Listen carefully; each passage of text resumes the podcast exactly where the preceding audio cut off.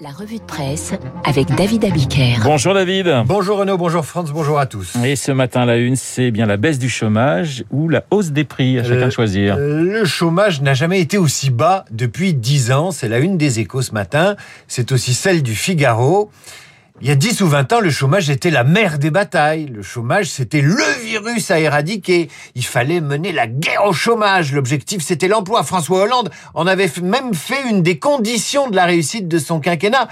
Eh bien, aujourd'hui, il a beau baisser ce chômage, pas question de savourer la bonne nouvelle des 500 000 demandeurs d'emploi en moins.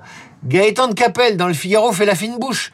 Si appréciables soient ces résultats, avec 3 300 000 personnes sans activité, eh bien, euh, et un taux de chômage de 8%, il serait présomptueux de s'en contenter. Même les échos, qui évoquent une baisse spectaculaire, n'arrivent pas à voir le verre à moitié plein.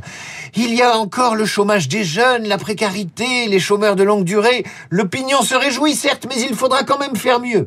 Les pays moins riches que nous en Europe font mieux que nous. Le Portugal, la Roumanie, l'Irlande. Le chômage baisserait-il d'un ou deux points de plus que ce serait jamais assez? En fait, David, la bête, la nouvelle bête noire hein, des journaux, c'est la hausse des prix. L'inflation, voilà la grande menace, titre le point. Le voilà le nouveau grand bouleversement mondial. Tout augmente. Idem pour Marianne, qui titre flambée des prix qui va trinquer. Ou encore le magazine Investir, qui présente à ses lecteurs les valeurs qui profitent de l'inflation. Ou encore la Tribune, qui fait sa une sur les prix alimentaires dans la grande distribution. Et puis si vous écoutez les candidats, leur sujet n'est plus l'emploi, c'est le salaire. L'humanité ose proposer ce matin une hausse des salaires de 80%, le rêve communiste. Les candidats ne songent qu'au pouvoir d'achat.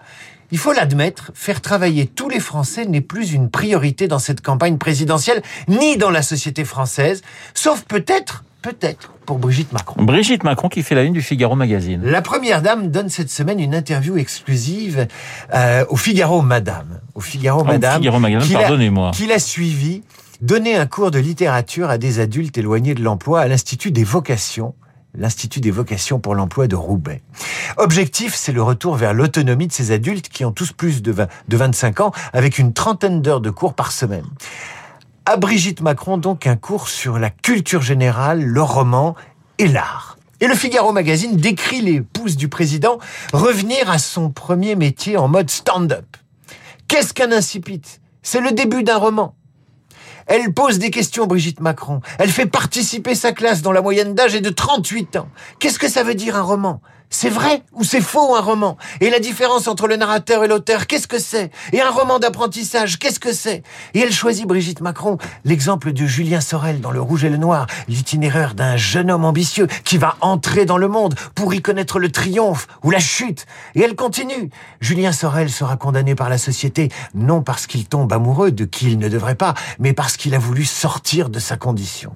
Madame Macron en mode stand-up donc pour enseigner la culture générale et le français, c'est dans le Figaro Madame. Elle aide aussi ses élèves à lire des textes, à poser leur voix. Respirez, leur dit-elle. Basculez les bassins. Faites monter la voix au plafond. Réaction de Fabrice, agent d'assurance qui fait partie des, des stagiaires qui traversent une période compliquée. Elle vit ce qu'elle veut transmettre. Réaction de Laken, aide-soignante qui veut devenir pâtissière et qui elle aussi suit cette formation. Une excellente prof. À chaque personnage évoqué, j'ai envie d'en savoir plus.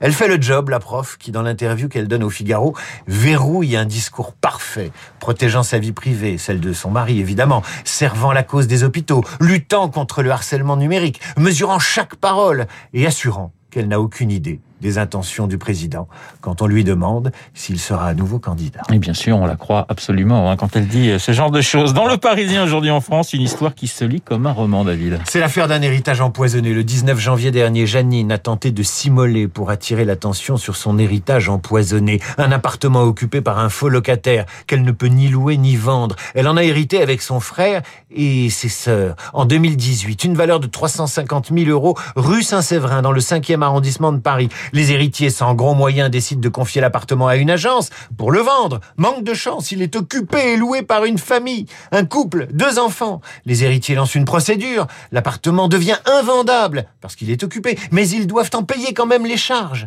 L'occupant prend un avocat. Des travaux dans l'immeuble vont conduire Janine et sa fratrie à prendre en charge le relogement de la famille dans l'appart-hôtel du coin durant la durée des travaux. C'est la loi.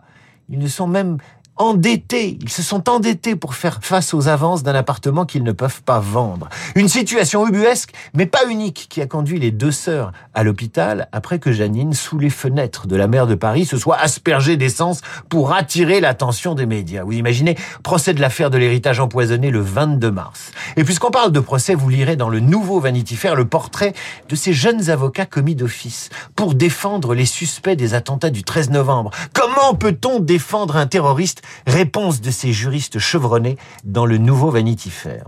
Terminons avec un sujet dans Libération pour Luc Ferry et peut-être aussi pour Franz-Olivier Gisbert. Le philosophe Grégory Darbadi publie ces jours-ci un essai sur les relations entre le vin et la philosophie.